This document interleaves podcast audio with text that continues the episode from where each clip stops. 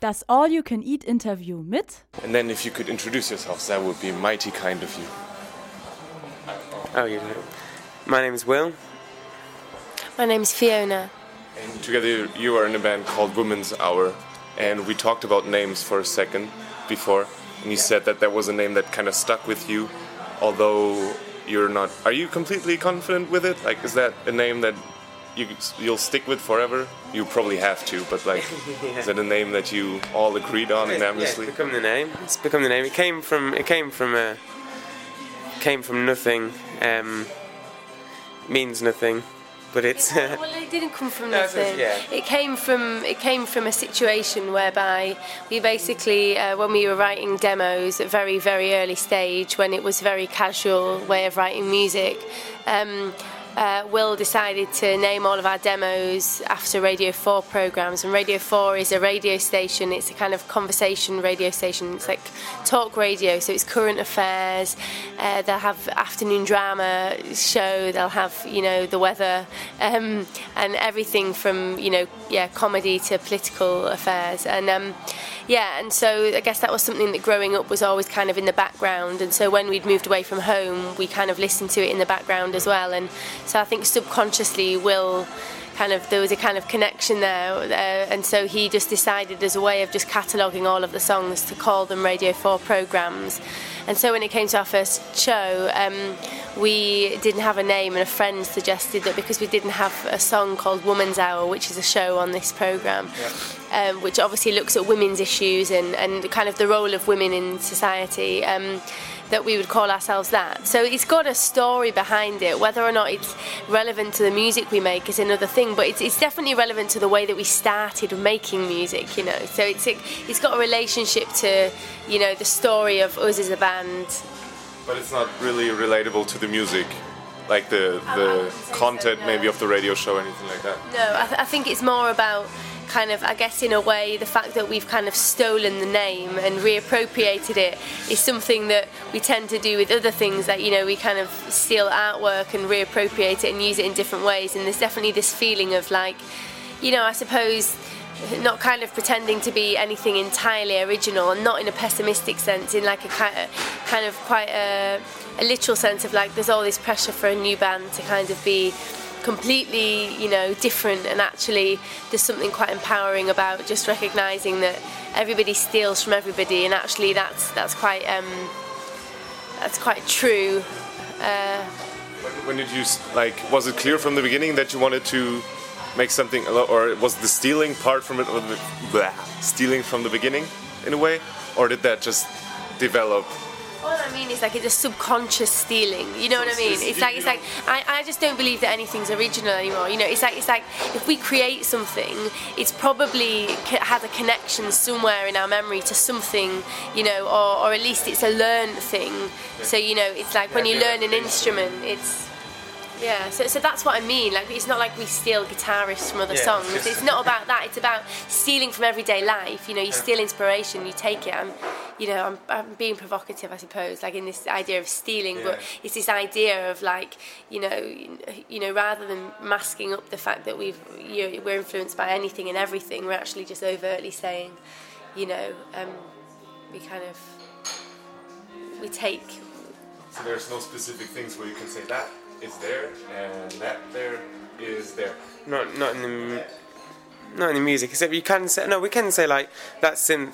You know, that's that synth which is from a very particular time. You know, it was built in the whenever one of them maybe in like 1979. It's like so. I guess in a technical side, we could do that's that there. That's that drum machine there. That's why we use that. You know, but not not like oh, this is a riff we took off Beach House or. Arcade Fire was a track before, wasn't it? Like, it's not like we can say like, oh, we took, took that chord change off them. I mean, it might end up being the same chord change, but we didn't steal it explicitly. But it's like these learned things of making Yeah, music, and you learn how to make music, and it's you know you learn from that we all use, and you know, and, and, and that's not to say that you you know, I mean, actually, as a band, we the first cover we ever did was Bruce Springsteen, so it wasn't actually like as a band we begun by imitating. We didn't, um, but I'm, I'm, uh, you know, we're talking more broadly and kind of, you know, you know, less kind of specifically even music, but just on a kind of, uh, you know, um, a broad scale. a, about a broad life scale of creating, creation, you know, yeah. When did you get into music? When when was clear that music was something maybe you wanted to do, or I think all my like that? personally all my like clearest memories were either wanting to be a musician or probably a footballer, but mainly a musician because that was the most realistic.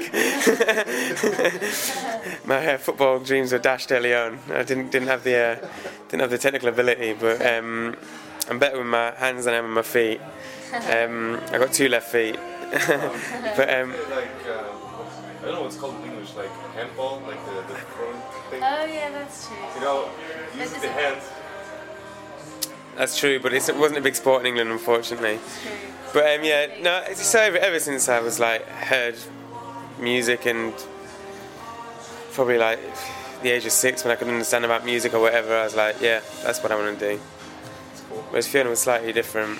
Yeah, it took me like you know I'm here like kind of by chance, but a kind of a, a happy accident in a way. Like Will invited me to, you know, uh, try uh, joining him. You know, he'd written a few demos and asked me if I wanted to sing with him, and it started from there really. And uh, I wasn't like a trained singer, so it took me quite a long time to grow in confidence and actually uh, actually develop my voice as well in a way that I wasn't damaging it because I think at first I had no idea how to actually sing and actually look after it and train it.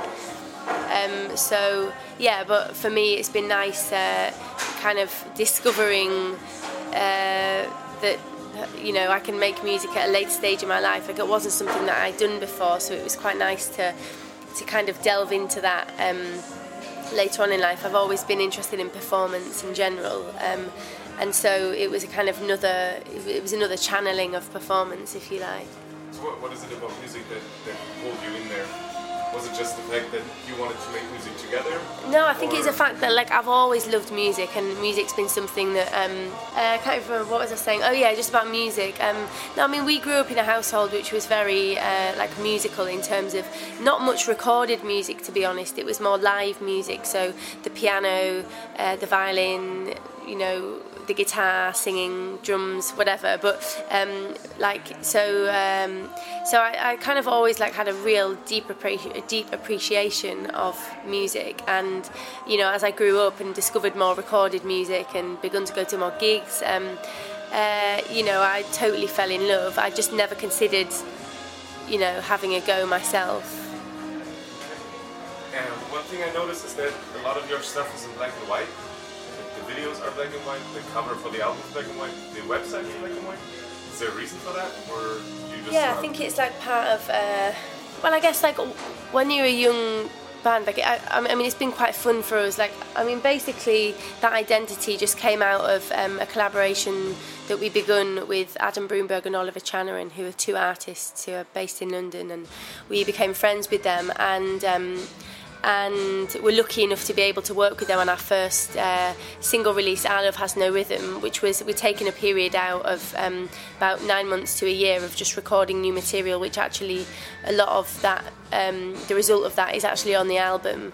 Um, but we'd, we'd created this style of music that we were really happy with, and we wanted to have like a level of continuity in all the artwork that we produced to coincide with that. And um, and so, literally, I mean, it came from a conversation. They had these stack of old manuals that they had collected over the years, and uh, these were kind of instruction manuals that were accompanied by um, photographs because they work primarily with photographs. So um, we looked through them, and there were these kind of amazing photographs in there, you know, sort of but they were descriptive photographs of like how to do something like explanatory images um, and we loved the idea of like reappropriating them and turning them into something just beautiful and quite like you know almost like um, you know turning it into a work of art whereas it was its, in, its initial intention was to be a practical uh, you know handbook. Um, so um, so we got kind of obsessed about that and all of our singles were in black and white purely because they were old manuals.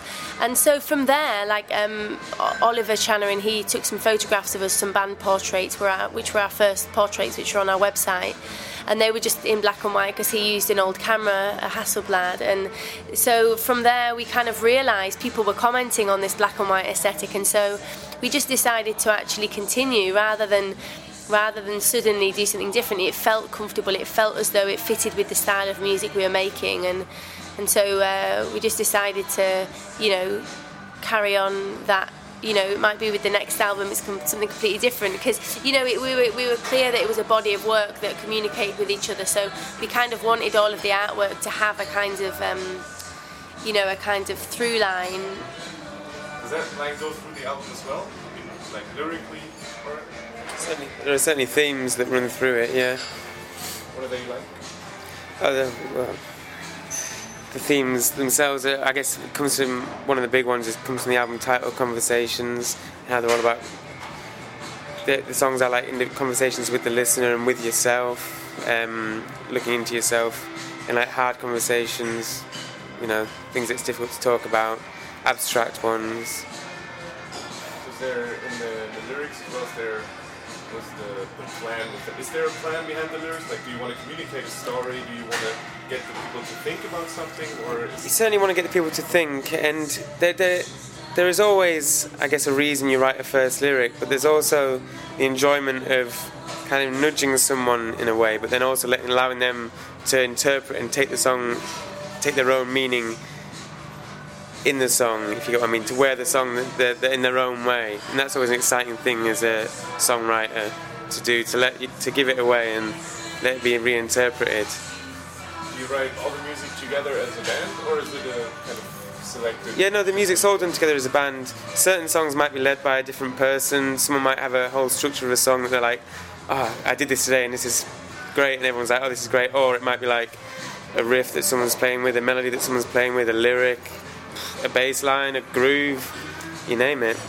Are you fast band in that, or are you? Oh, we take our time. You can have fast moments of, you know, creative um, moments where it like all explodes, but then we tend to then take our time and really, you know, let it live with it for a while. Live with things. You live with things, and you work out what's necessary and what's not. The music right now is kind of a, I don't know, mellow. Mellow is a good word for it. Um, it's not very fast paced in a way. Yeah, it's not. It's not upbeat. It's in a sort of beep in a BPM sort of sense. Yeah. And um, is that a thing that, that you found now that you're going to stick with, or is that still an evolving? You don't know. Or Yeah. Who knows what the next record's gonna sound like? I think we're constantly evolving. That's the beauty of like being able to be creative in that sense of like you know we're we're not stuck to anything. I mean, you know, journalists can describe us in whatever way that they want, but that doesn't mean that we you know never allowed to do anything different. I mean, that's so depressing to think to think in that way. You know, it's up to you know, in, in some ways it's quite fun to to you know do something completely different. I mean, the, the way that we view what we do is that it's a constantly evolving thing, and you know, it's like it's like as you grow, you change. Like I'm not listening to the same music I was listening to when I was 14, and I'm I'm not kind of necessarily into the same things I was into when I was that age. It's like you know, um, you know, influences change, and and and you know, personalities actually change in a way. Like your character changes depending on your situation, and and. Uh, you know so in that respect as well naturally like what you produce is affected by that and is constantly evolving Is it, um, how long have you been in the band together now? Since 2011 so 12 13 14 about three and a bit years And that's your first album, right?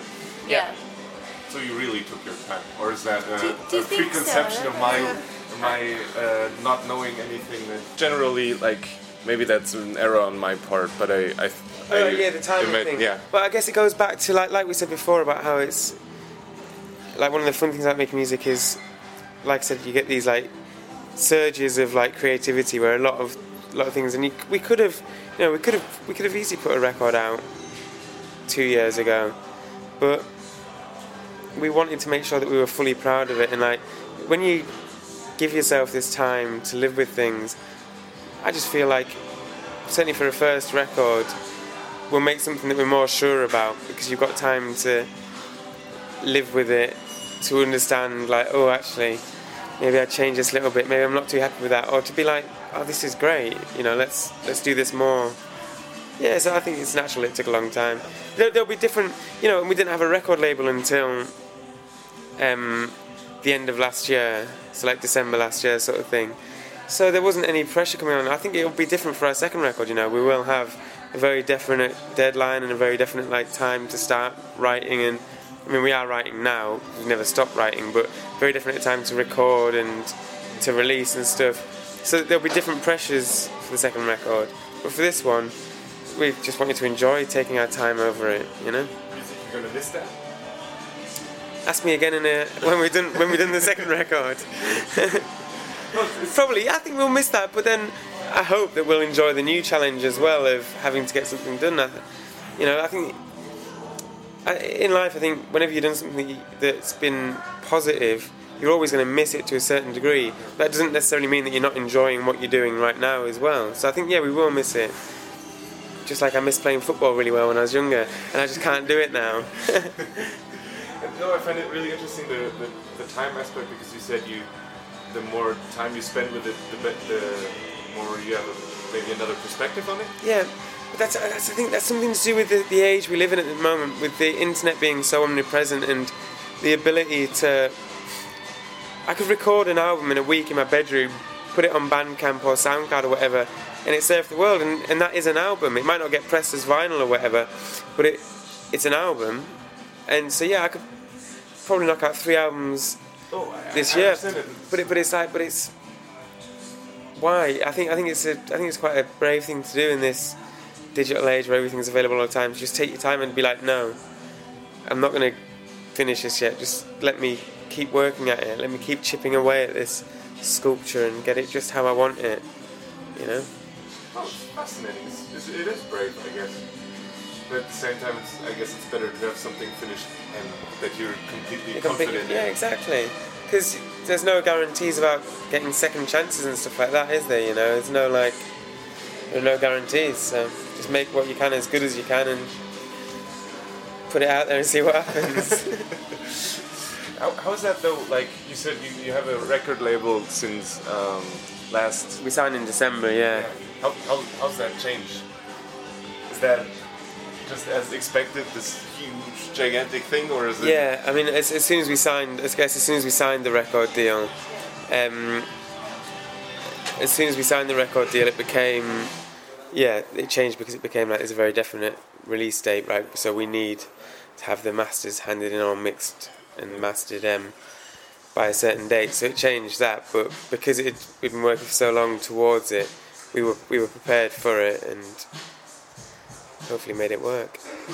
In general, how does it how does it feel to be on a record label? Is that the goal achieved, or No, that's the. It's like an achievement that we've unlocked in a computer game. the goal is um, getting is getting in people's headphones and people's. The next goal is yeah, to, for people to enjoy the record, and then the next level after that is to start playing it live and people enjoy that, and then the next goal is to release another record, and you know, so there's constantly. So that's yeah, it's, it's next level. We're, we've, we've we've achieved the level. Now we're looking at the next one. nice, not bad.